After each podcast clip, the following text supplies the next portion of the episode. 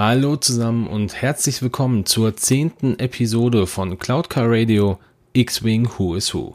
Mein Name ist Dennis von den Raccoon Specialists und in dieser Folge dreht sich alles um den T70 X-Wing des Widerstands.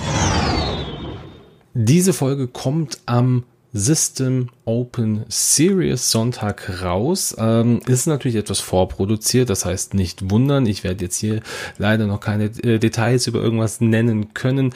Ähm, das werden René und ich in der nächsten Folge Cloud Car Radio machen. Wir versuchen das Ganze jetzt auch am Wochenende entsprechend nochmal aufzunehmen. Also wer da Interesse hat, gerne einmal auf den anderen Podcast mit umswitchen. Und ich würde sagen, wir starten jetzt erstmal wie gehabt mit ein paar Eckdaten zum X-Wing selber und vielleicht ein kleiner Hinweis an dieser Stelle. Diese Folge wird etwas länger werden als bisher alle anderen. Ähm, interessanterweise hat dieses Schiff ähm, so viele Piloten mit viel Hintergrundgeschichte, dass man einfach hier wirklich weit mehr erzählen kann als beispielsweise über den TIFO in der letzten Folge. Gut, starten wir trotzdem durch mit ein paar Eckdaten und zwar der T70 X-Wing, das war der Nachfolger des durchaus berühmten T65 X-Wing der Rebellen. Er wurde von der Income Freitech gebaut, welche ein Zusammenschluss der Income, die damals den T65 X-Wing gebaut hat, und der Firma Freitech Incorporated, eine Firma, die sich dann nach der Schlacht von Yavin zu den Rebellen bekannte, war. Und auch wenn der T70 dem T65 sehr glich, war dieser etwas kürzer. Ein weiterer Unterschied war auch, dass der T70 seinen Astromech jetzt nicht mehr von oben positioniert bekam, sondern durch einen Arm, der den Astromech an der Unterseite des Schiffs an seinen Platz führte. In Episode 8 gibt es eine Szene, in der sich BB-8 in Poes X-Wing zurückzieht, um dort direkt auf die technischen Systeme des Jägers zuzugreifen. Dies ist eine der neuen Komponenten des T70 und diente dazu, einen Jäger besser durch den Astromech steuern zu lassen. Auch wie sein Vorgänger hatte dieser Jäger natürlich die S-Flügel oder die S-Foils im Englischen, die je nach Zustand für Strike, also Treffer oder Stability, also Stabilität stehen und das Schiff vielseitiger machten. Standardmäßig wurden die T70 X-Wings primär weiß lackiert und hatten blaue Markierungen. Doch es gab auch Möglichkeiten, auf eine schwarz-orangene Ferrosphärenfarbe zurückzugreifen, mit der sich das Schiff schwerer erfassen ließ. Grundlegend kann man sagen, dass der Nachfolger des T65 X-Wings schneller, manövrierfähiger und wesentlich flexibler in der Nutzung war. Während der Schlacht um die Starkiller Base, also in Episode 7, war der T70 aber eigentlich schon veraltet und das neueste Modell, das war der T85 X-Wing, welcher in der Animationsserie Resistance auftaucht. Der Widerstand musste aber aufgrund der geringen finanziellen Möglichkeiten dann auf das ältere Modell setzen. Vielleicht ein kleiner Sidefact hierzu. In einigen Quellen wird angegeben, dass der T70 der aktuellste Jäger der X-Wing-Serie sei. Der T85 wird im Buch vor dem Erwachen, welches die Vorgeschichte zu Episode 7 liefert, bestätigt, aber in der illustrierten Enzyklopädie zu Episode 8 wird erklärt, dass mit der Zerstörung des Hosnian-Systems in Episode 7 alle Schiffe dieser Baureihe zerstört wurden und der T-70 somit wieder das aktuellste Schiff war. Seinen ersten Auftritt im Kanon hatte der T-70 im Buch vor dem Erwachen und das erste Mal sehen wir ihn in Episode 7, das Erwachen der Macht. Ja, so viel zu der Hintergrundgeschichte des Schiffs. Kommen wir nun zu den nicht wenigen Piloten, die der Widerstand hat. Und wir beginnen mit dem Anfängerpiloten der blauen Staffel, der selber wieder kein limitierter Pilot ist. Und somit äh, gibt es hier natürlich erstmal so ein paar grundlegende Informationen zur blauen Staffel an sich. Dieser hatte unter der Führung von Commander Poe Dameron an der Schlacht von Takodana sowie der Schlacht um die Starkiller Base teilgenommen. Die Hauptaufgabe der blauen Staffel war die Verteidigung der Widerstandsbasis auf Dikar und während der Evakuierung der Basis und dem Angriff auf den Dreadnought Fulminatrix, welche man zu Beginn von Episode 8 sieht, wird die blaue Staffel von Taliesin Lintra in ihrem A-Wing angeführt. Mit dem Angriff durch Kylo Ren auf den Hangar der Redus wurde ein großer Teil ja der restlichen Staffel zerstört. Kommen wir an dieser Stelle dann zum ersten limitierten Piloten, das ist J. Chris Tubbs, der liebevolle Vater. J. Chris, das war ein Mensch, der das erste Mal in Episode 8 beim Angriff auf den Dreadnought der ersten Ordnung, also der Fulminatrix, zu sehen ist. Der Zusatz liebevoller Vater, den hat er bekommen, da er die Namen seiner drei Kinder, Fee, Ted und Stella, auf seinen Helm geschrieben hatte. Er war schon immer eine Art Mentor für alle neuen Mitglieder des Widerstands, denen er dann auch mit Rat und Tat zur Seite stand. Und während des Angriffs auf den Dreadnought, welcher gleichzeitig auch die Evakuierung von Dikar war, starb er unter dem Beschuss von TIE Fightern der ersten Ordnung. Dies sieht man dann auch im Film Episode 8 bei Minute 8.16 ungefähr. Unser nächster Pilot, der trat schon etwas früher auf, und zwar war das Lieutenant Bastian, der optimistische Analytiker. Vielleicht heißt er auch Lieutenant Bastian, das kann ich jetzt so hundertprozentig nicht sagen. Er war aber ein menschlicher Pilot des Widerstands, der in Episode 7 das Erwachen der Macht als Rot 4 mit elf weiteren Piloten die Starkiller Base angriff. Zusammen mit Eloasti deckte er Poe beim Anflug auf die Öffnung zum Thermaloszillator der Basis. Er galt beim Widerstand als äußerst erfahren, professionell und intelligent. Obwohl er den Angriff auf die Starkiller Base als einer von sieben überlebte, kam er in The Last Jedi nicht mehr vor. Zwar wollte man diese Abwesenheit von einigen Piloten in Episode 8 durch ein extra Buch erklären, dies wurde dann aber wieder über Bord geworfen, da man hier den Handlungsstrang ja ohne Nutzen gesehen hatte. Wer während der Schlacht um die Starkiller Base auch eine wichtige Rolle spielte, aber in Episode 8 nicht aufgetaucht ist, das ist Jessica Pava, die große Zerstörerin. Jessica, die ist vielen X-Wing-Spielern sicher eher noch als Jess Pava bekannt. Das war eine weibliche Pilotin, die auf Danderan geboren wurde. Sie wuchs in einer Zeit auf, als die neue Republik die Galaxie regierte. Sie wuchs mit den Legenden des Luke Skywalkers auf und war eine große Bewunderin der Jedi. Luke war auch der Grund, warum sie sich in der Defensivflotte der neuen Republik anschloss, wechselte aber später zum Widerstand, nachdem der galaktische Senat in ihren Augen nichts gegen die erste Ordnung tat.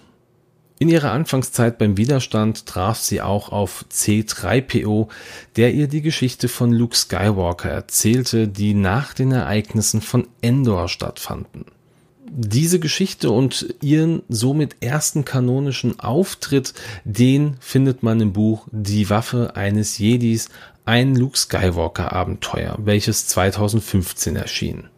Nach diesem Ereignis wurde sie von Poe Dameron für eine Geheimmission ausgewählt, um Lawson Tekka aufzuspüren, der ein Mitglied der Kirche der Macht war. Ein Sidefact hierzu, er ist es, der in Episode 7 die Karte zu Luke im Besitz hat.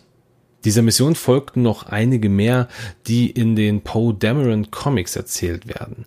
Besonders interessant ist aber die Tatsache, dass Jessica in einigen Comics einen BTL S3 Y-Wing fliegt. Hier könnte es also natürlich eine Chance geben, dass der Widerstand auch einen entsprechenden Y-Wing noch bekommt. Jessica war sowohl Mitglied der blauen als auch der schwarzen Staffel und flog als Blau 3 bzw. auch als Schwarz 3. Ihren Spitznamen, die große Zerstörerin, der wurde ihr von den Droiden des Widerstands gegeben, da sie einen sehr, sehr großen Verschleiß an Astromech-Droiden hatte, so dass es manchmal schwierig war, für sie einen neuen Astromech zu beschaffen. In Episode 8 ist sie, wie gesagt, nicht anwesend, weil sie mit der Schwarzstaffel auf der Suche nach Verbündeten war, die eventuell den Angriff auf das Hosnian-System überlebt haben könnten. Während Jessica auch in Episode 7 als ein wichtiger Bestandteil beim Angriff auf die Starkiller Base zu sehen ist, ist unser nächster Pilot nur in einem Buch zu erleben. Es geht hierbei um Geoff Sea Striker, der unerschrockene Leibwächter. Joff, der schloss sich der Flotte der neuen Republik an, weil er sich nach Abenteuern sehnte und ein großer Verehrer von Han Solo und dessen Fluggeschick war. Nachdem er erfolgreich die Akademie abgeschlossen hatte, wurde er schnell zum Lieutenant befördert und Teil eines Präzisionsflugteams, welches auf Hosnian Prime stationiert war. Während dieser Zeit wurde er Leia Organas Schiff der Mirror Bride zugeteilt und war Bestandteil einiger Ermittlungen. Außerdem stand er Leia bei, als herauskam, dass sie die Tochter von Darth Vader war, was Leia bei einem großen Teil der neuen Republik in ein schlechtes Licht stellte. Danach gründete sie den Widerstand und Joff wurde ein direkter Bestandteil dessen. Wie schon angekündigt war Joff noch in keinem Film zu sehen, aber er hatte seinen ersten Auftritt im Buch Blutlinie, welches 2016 erschienen ist.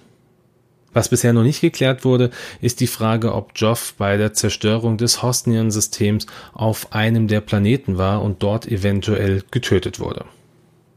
So, jetzt haben wir einiges über limitierte Piloten gehört. Jetzt steht wieder ein nicht limitierter Pilot auf der Liste, und zwar der Elite-Pilot der roten Staffel. Im ersten Who is Who habe ich auch schon mal über die rote Staffel gesprochen. Das war eine Elite-Staffel, die zu jeder Epoche im Star Wars-Universum vorhanden war. Zum Beispiel gab es während der Klonkriege eine rote Staffel, die von Obi-Wan Kenobi angeführt wurde. Doch hier geht es um den Widerstand und da bleiben wir natürlich auch beim Thema. Die rote Staffel, die wurde von Commander Poe Dameron während der Schlacht um die Starkiller Base angeführt und sie diente der blauen Staffel als Support auf Dakar. Während der Evakuierung von Dakar flogen einige Piloten der roten Staffel mit, um den Angriff gegen die erste Ordnung zu unterstützen. Nach der Flucht des Widerstands und dem Überraschungsangriff nach dem Hyperraumsprung durch die Erste Ordnung wurden fast alle Schiffe im Hangar der Rados durch Kylo Ren zerstört. Eine weitere Pilotin des Widerstands, das war Care Kuhn, die Frau der Tat. Sie wurde kurz nach der Schlacht von Endor auf Sark 22 geboren und bekam aus diesem Grund schon früh den Spitznamen Victory Kid.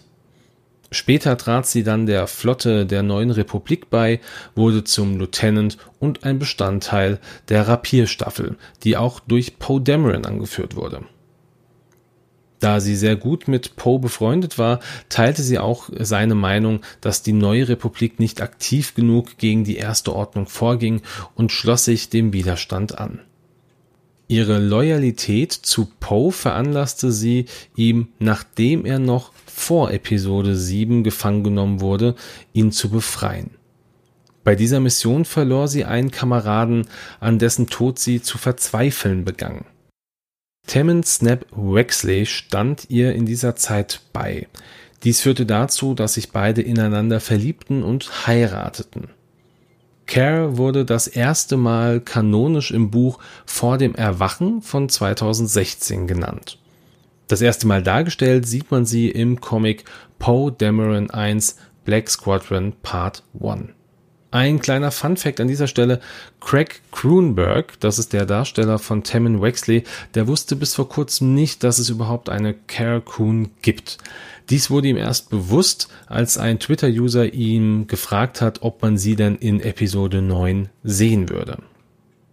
Wo wir gerade bei Tammin Wexley sind, bleiben wir doch einfach direkt bei ihm und sprechen ein bisschen über ihn. Temmin, der wurde auf Akiva geboren und hat den Großteil seiner Kindheit und Jugend alleine bzw. mit seiner Tante verbringen müssen, da sein Vater vom Imperium gefangen genommen wurde und seine Mutter sich daraufhin der Rebellion anschloss. Da seine Tante nicht mit ihm so klar kam, zog Temmin dann aus, um Schrotthändler zu werden. Neben dem Schrott verkaufte er aber auch Waffen, was ihm Probleme mit verschiedenen lokalen Kriminellen, unter anderem Surat Nuat, einbrachte. Als Unterstützung baute er sich dann einen B1 Kampfdruiden nach seinem Wunsch um und nannte diesen Mr. Bones. Nach der Schlacht von Endor, bei der Tammins Mutter Nora Wexley einen wichtigen Teil beitrug, wollte Nora ihren Sohn dann wieder zu sich nehmen, was Tammin aber ablehnte, da er ja mittlerweile eine Art Hass gegen seine Mutter entwickelt hatte, weil sie ihn allein gelassen hatte. Durch eine Verkettung von Zufällen gerieten dann Tammin und seine Mutter in ein Treffen von imperialen Anführern, wo sich auch unter anderem Ree Sloan befand. Die Imperialen hatten kurz zuvor den ehemaligen Rebellenhelden und jetzigen Helden der neuen Republik Wedge Antilles gefangen nehmen können, welche Nora mit Hilfe von Mr. Bones befreien wollte. Bevor dies aber geschehen konnte, hatte Temmen die Gruppe an das Imperium verraten, um seine Mutter dadurch zu schützen. Diese wurde jedoch dann gefangen genommen.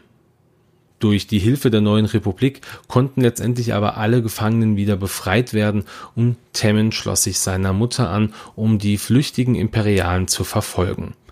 Dies hatte zur Folge, dass Temmen ein Pilot der neuen Republik wurde. Da er sich aber mehr nach Abenteuern sehnte und von Paraden oder Festen relativ gelangweilt war, schloss er sich Geoff Seastriker an, der ihn für den Widerstand angeworben hatte. In den kommenden Jahren wurde Temmen ein Mitglied der schwarzen Staffel und der Anführer der blauen Staffel und er erhielt auch mehrere Auszeichnungen für seine Leistung an verschiedenen Schlachten. Er war auch ein Bestandteil der Staffel, die mit der Zerstörung der Starkiller Base beauftragt wurde, nachdem diese das Hosnian-System zerstörte. Nach der erfolgreichen Ausführung dieser Mission wurde Temmen mit Jessica Pava von Leia beauftragt, die Kommandanten der neuen Republik zu versammeln, welche der Zerstörung des Horstnian-Systems entgangen waren. Das ist auch der Grund, warum er in Episode 8 nicht bei der Evakuierung von Dikar dabei ist. Temmens erster Auftritt im Kanon, der erfolgte im Buch Nachspiel von 2015 und viele seiner Abenteuer werden in den verschiedenen Comics der Poe Dameron Reihe erzählt. Ein weiterer Auftritt in Episode 9 wurde mittlerweile über verschiedene Medien auch schon bestätigt. Und als Teil der schwarzen Staffel war Temmen eines der Fliegeasse dieser Staffel, doch wer diese Gruppierung ist und wie diese sich zusammenstellt, das schauen wir uns jetzt nochmal genauer an mit dem nächsten Piloten, dem Fliegerass der schwarzen Staffel. Diese Staffel wurde von Poe Dameron gegründet und sie wurde zur zentralen Staffel beim Kampf gegen die Erste Ordnung.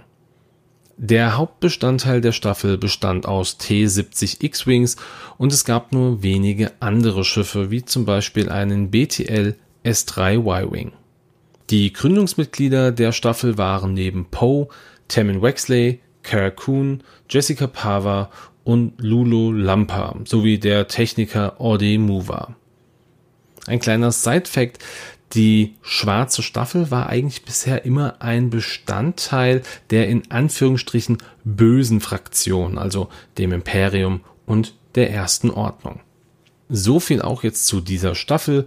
Kommen wir zu den letzten drei Piloten und fangen an mit Elo Asti, dem geborenen Unruhestifter. Ello gehörte zur Spezies der Abednedo und war einer der fähigsten Piloten der neuen Republik und später des Widerstands. Sein Können wurde nur noch von seinem Egoismus übertrumpft. Er schaffte es einfach nicht, im Team zu arbeiten und machte oft Alleingänge. Wie auch Temmin wurde er von Geoff Seastriker für den Widerstand angeworben und wurde der Kobalt-Staffel zugeteilt. Während der Schlacht um die Starkiller Base gehörte er dann zur blauen Staffel, bekam aber das Rufzeichen Rot 6. Doch obwohl er keinen Sinn für Teamarbeit hatte, folgte er allen Anweisungen von Poe Dameron während der Schlacht um die Starkiller Base und flog zusammen mit Rot 4, also Lieutenant Bastian oder Bastian, als Flügelmann. Doch trotz seiner Flugkünste und seines Geschicks als Pilot starb Ello während des Angriffs als Held des Widerstands und ging somit in die Heldenriege ein, die nach der Schlacht hervorgehoben wurde. Seinen ersten Auftritt im Kanon hatte er dann in Episode 7 Das Erwachen der Macht und einen weiteren Auftritt, den bekam er in der Animationsserie Star Wars Resistance in der Folge Die Kinder von Thea. Der nächste und vorletzte Pilot, das ist ein alter Bekannter, den die meisten Star Wars Fans schon aus einem der älteren Filme kennen.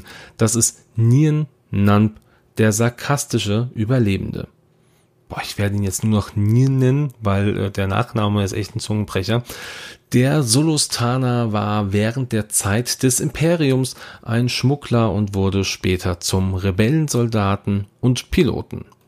Er schloss sich der Rebellion kurz nach der Schlacht von Yavin an, da er von einer Freundin bei den Rebellen gefragt wurde, ob er ihnen helfen könnte, eine Gruppe von überlebenden Alderanern von Sullust herauszuschmuggeln, da dieser Planet unter imperialer Überwachung stand. Diese Freundin, das war im Übrigen Even Verline, die wir schon in der Folge über den Y-Wing kennengelernt haben.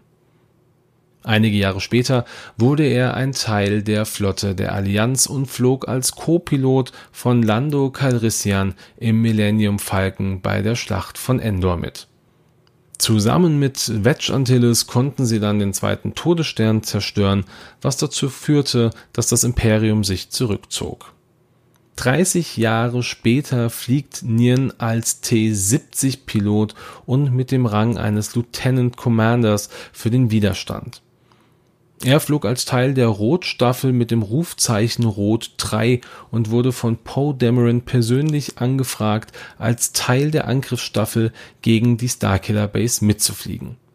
Er war auch einer der wenigen Überlebenden dieses Angriffs und während der Evakuierung von Dekar befand Nien sich schon an Bord der Redders und nahm entsprechend nicht am Angriff auf das Schlachtschiff der ersten Ordnung teil.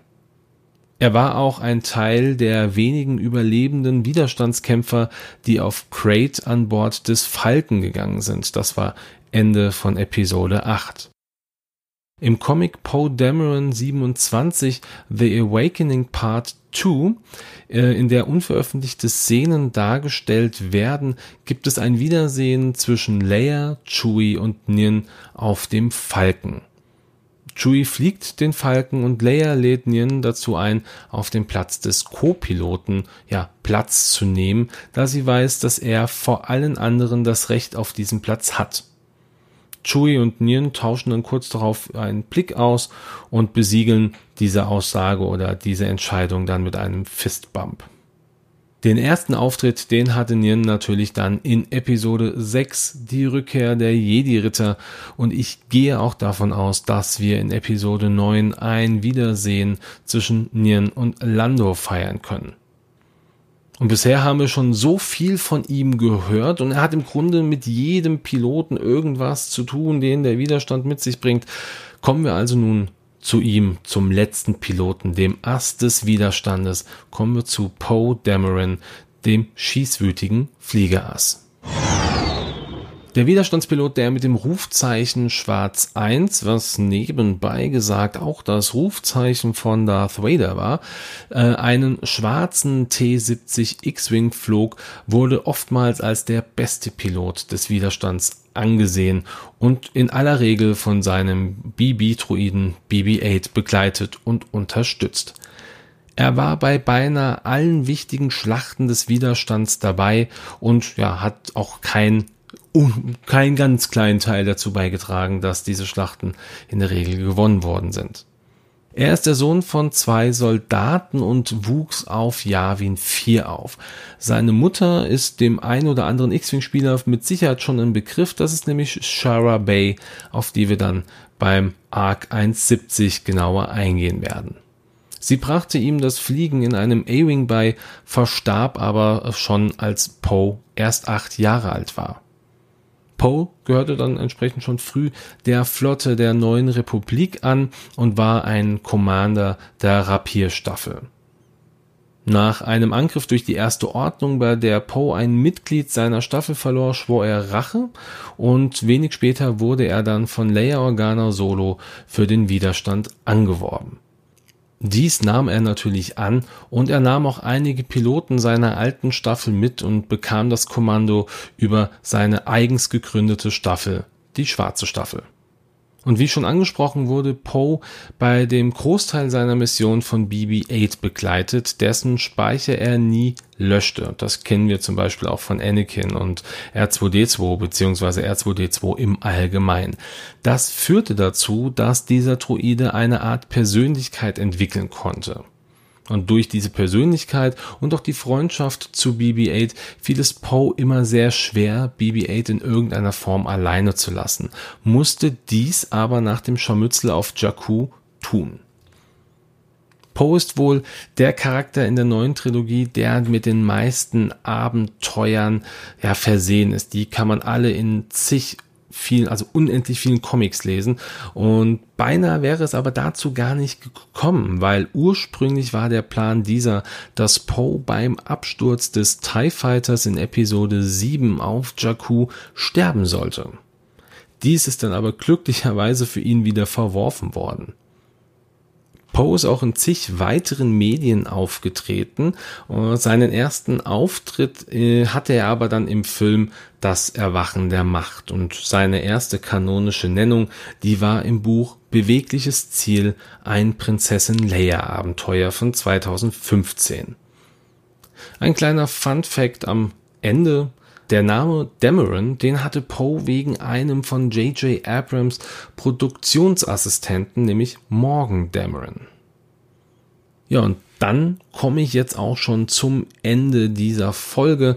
Ich hoffe, ihr habt wieder ein paar neue Dinge mitnehmen können. Ich hoffe, die Folge ist jetzt nicht allzu lang geworden. Ich glaube, wir kommen wahrscheinlich so auf äh, ungefähr 30 Minuten, vielleicht ein bisschen weniger, aber ich denke, das ist mal ein Ausnahmefall in dem äh, in diesem Moment. Ähm, wenn ihr irgendwelche Kritik habt oder ihr habt Verbesserungsvorschläge oder Lob, ihr wisst es, das ist gerne gesehen und ähm, ihr könnt mir das gerne da lassen, einmal hier auf der Plattform Podigy oder auch gerne auf unserer Facebook-Seite. Falls ihr der noch nicht folgen solltet, dann könnt ihr das gerne nachholen, sofern ihr möchtet. Also da möchte ich auch niemanden zwingen, wäre natürlich schön über jeden Like, freuen wir uns da. Und wie immer am Schluss möchte ich gerne noch auf Games on Tables und deren Trickkisten hinweisen. In der Folge 93 hat der Simon sich mit dem T70 genauer beschäftigt und erklärt seine Rolle im Spiel sowie die taktischen Möglichkeiten. So, dann beende ich das Ganze jetzt. Ich hoffe, äh, ihr, die ihr vielleicht auf der System Open seid äh, und das Ganze jetzt irgendwie zwischendurch hört oder vielleicht auch später, vielleicht haben wir uns gesehen und wenn nicht, äh, vielleicht sehen wir uns bei einem weiteren Turnier. Ähm, an dieser Stelle sage ich einfach vielen Dank fürs Zuhören. Macht's gut und ciao.